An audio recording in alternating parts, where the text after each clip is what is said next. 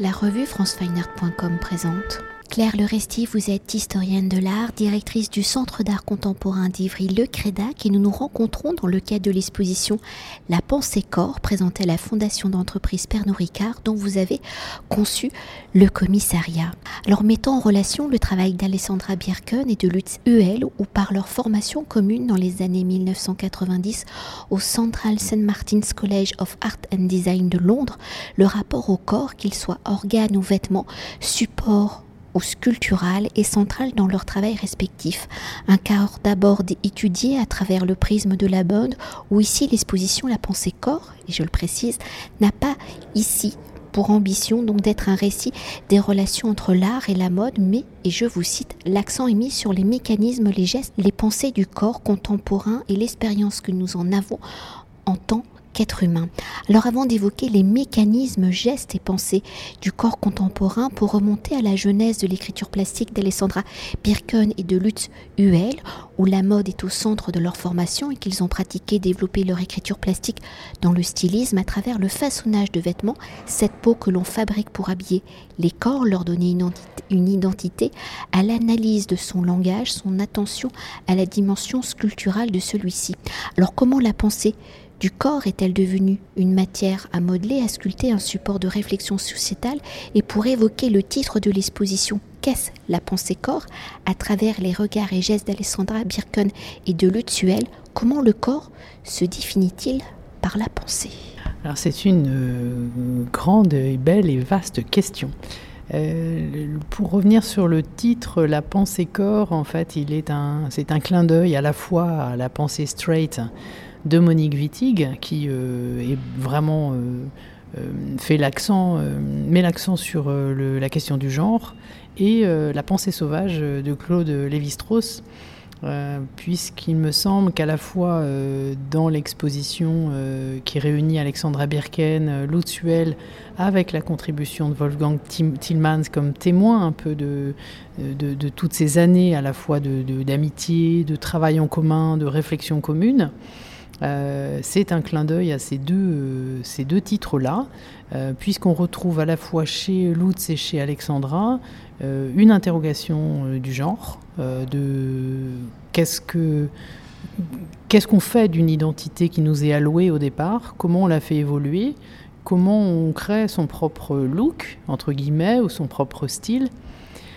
Et euh, donc toutes ces questions contemporaines, mais aussi assorties euh, des gestes premiers, d'où euh, ce clin d'œil à la pensée sauvage, puisque l'un comme l'autre a à la fois des gestes de déconstruction, des gestes de coupe, des gestes de tissage, de tressage, qu'on voit apparaître l'un dans les vêtements et l'autre dans la sculpture pour continuer d'évoquer la matérialité du corps à travers le travail d'Alexandra Birken et de Lutz Huel dans la construction de leurs pensées, il y a un troisième acteur, vous l'avez cité précédemment, c'est le photographe allemand Wolfgang Tillmans qui va réaliser de nombreux portraits d'Alexandra Birken et de Lutz Huel, alors connu pour photographier la jeunesse dans ces années 1990. Hein, comment Tillmans va-t-il photographier le duo? Comment le corps y est-il mis en scène? Comment le corps comme support de langage est-il au cœur?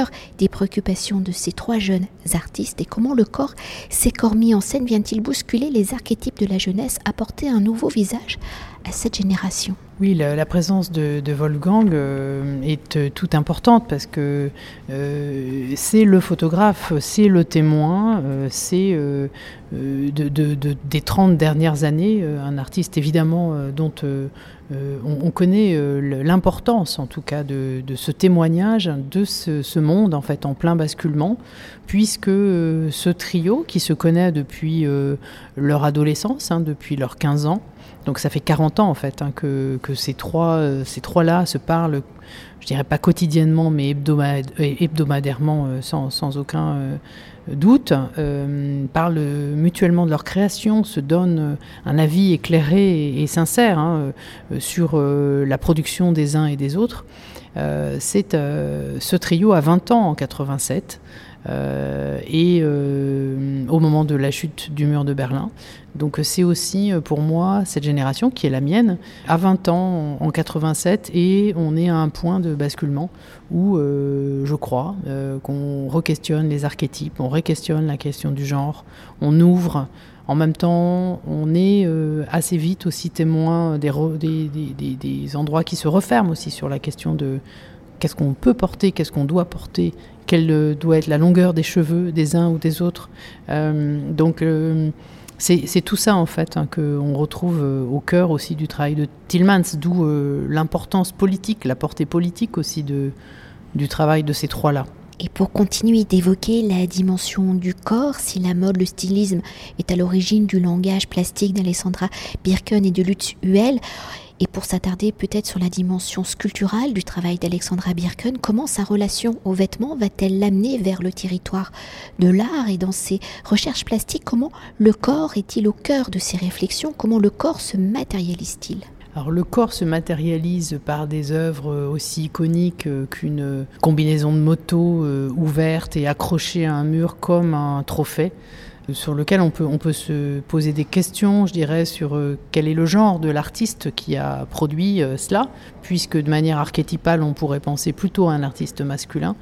On sait aussi que le rapport au corps chez Birken passe par la découpe d'objets pour en connaître le mécanisme et le fonctionnement. Donc elle questionne euh, aussi euh, des armes à feu qui sont ouvertes pour en comprendre le fonctionnement, mais en même temps ça annule totalement la portée de l'arme à feu puisqu'elle ne peut plus fonctionner.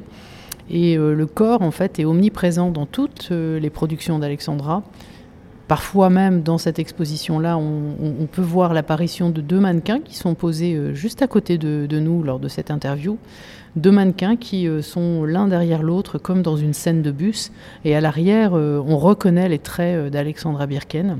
Et donc là, on a affaire à vraiment des, mannequins réels qui, qui, sont précisément dans l'espace de l'exposition. Et le corps, en fait, dans sa vulnérabilité, dans sa fragilité, dans sa puissance, est au cœur de, de ses préoccupations et comment on protège, comment on porte un vêtement qui protège la peau, comment euh, le corps euh, est présent et en même temps absent, puisque considérant Lutz, ce sont plutôt les vêtements qui vont être mis en, avant. Donc le corps apparaît et disparaît euh, au, fur et à mesure de, la déambulation dans l'espace. Un autre type de corps, issu là pour le coup de la production naturelle, est aussi présent dans l'exposition puisque c'est un tronc euh, qui prend euh, vraiment euh, la forme humaine. Donc c'est vraiment les formes de la nature qui sont aussi présentes dans cette exposition. Donc le corps est, là depuis le début de l'expérience plastique d'Alexandra Birken, au début des, années 2000. Le corps est là puisque je crois que c'est aussi ce qui a prolongé son expérience de la mode, puisqu'elle avait aussi une marque jusqu'au début des années 2000. Et donc évidemment euh, au cœur de, de sa démarche, l'identité, le corps, le genre, la fragilité la force du corps, la déconstruction, euh, la coupe, euh, tout un vocabulaire de gestes qui pense les formes sans être formaliste.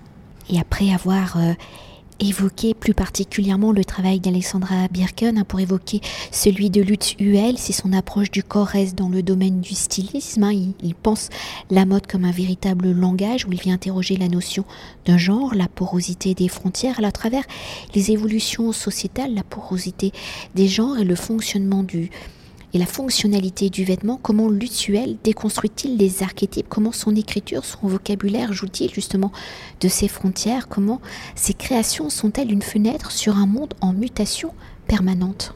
Alors, chez euh, Lutz euh, on voit d'ailleurs euh, des créations de Lutz dans l'exposition depuis 2002 jusqu'à aujourd'hui, donc on a un aperçu de l'évolution des formes. Euh, on a par exemple cette, veste là-bas, qui est une veste plutôt masculine. Euh, qui euh, est prolongée par des franges rouges. Donc il a mêlé des codes vestimentaires masculins et féminins dès le départ de sa marque, parce qu'il commence dans les années 2000.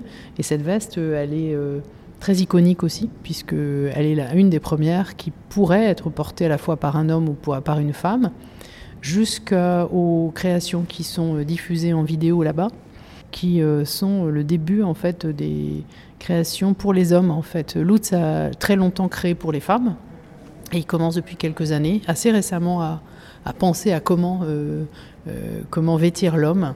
Et euh, cette vidéo, justement, où Lutz Huel lui-même apparaît, ce sont des vêtements qu'on pourrait penser féminins, mais qui sont des, vêtements pour hommes. Euh, donc ça, c'est des codes aussi euh, que Lutz euh, s'ingénie à, déconstruire. Et je pense que la question à la fois du corps dans sa liberté, non contraint, la question urbaine et aussi la question du genre sont trois grandes questions au centre de sa création. Et on arrive déjà à la conclusion de notre entretien dans la construction du récit, de la pensée corps. Comment avez-vous articulé justement l'exposition? Comment les œuvres, les langages d'Alexandra Birken et de Lutzuel dialoguent-ils ensemble? Comment le récit joue-t-il de leur similarité, mais aussi de leur différence Alors bien sûr, euh, la similarité, je crois que c'est vraiment vient se loger dans la question du style, euh, qui est une vaste question, mais où je je pense euh, très clairement qu'il y a un style commun, une esthétique commune, en tout cas nourrie de la même culture visuelle, sans doute euh, générationnelle, européenne euh, et politique. les différences vont être que, en effet, les sculptures d'Alexandra Birken ne sont absolument pas à, valeur d'usage. Donc ça, c'est la grande, la grande différence de statut entre leurs deux créations. Euh, ça, c'est vraiment la grande différence. Mais ce qui les rapproche, c'est vraiment cette question, euh, cette question du, style, euh, du look, de comment on construit sa propre identité, comment on crée sa propre armure.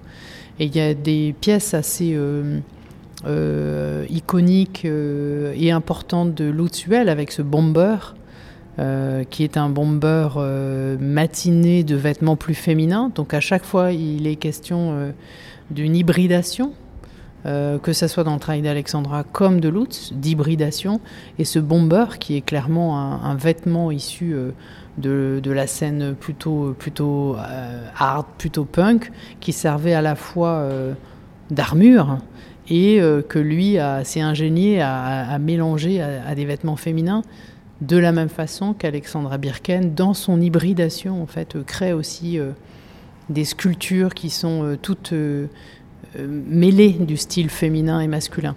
Et je crois que c'est aussi ce que Wolfgang Tillmans, dans sa photographie, dans son art, dans son témoignage, met très régulièrement en avant, cette question de, de l'identité.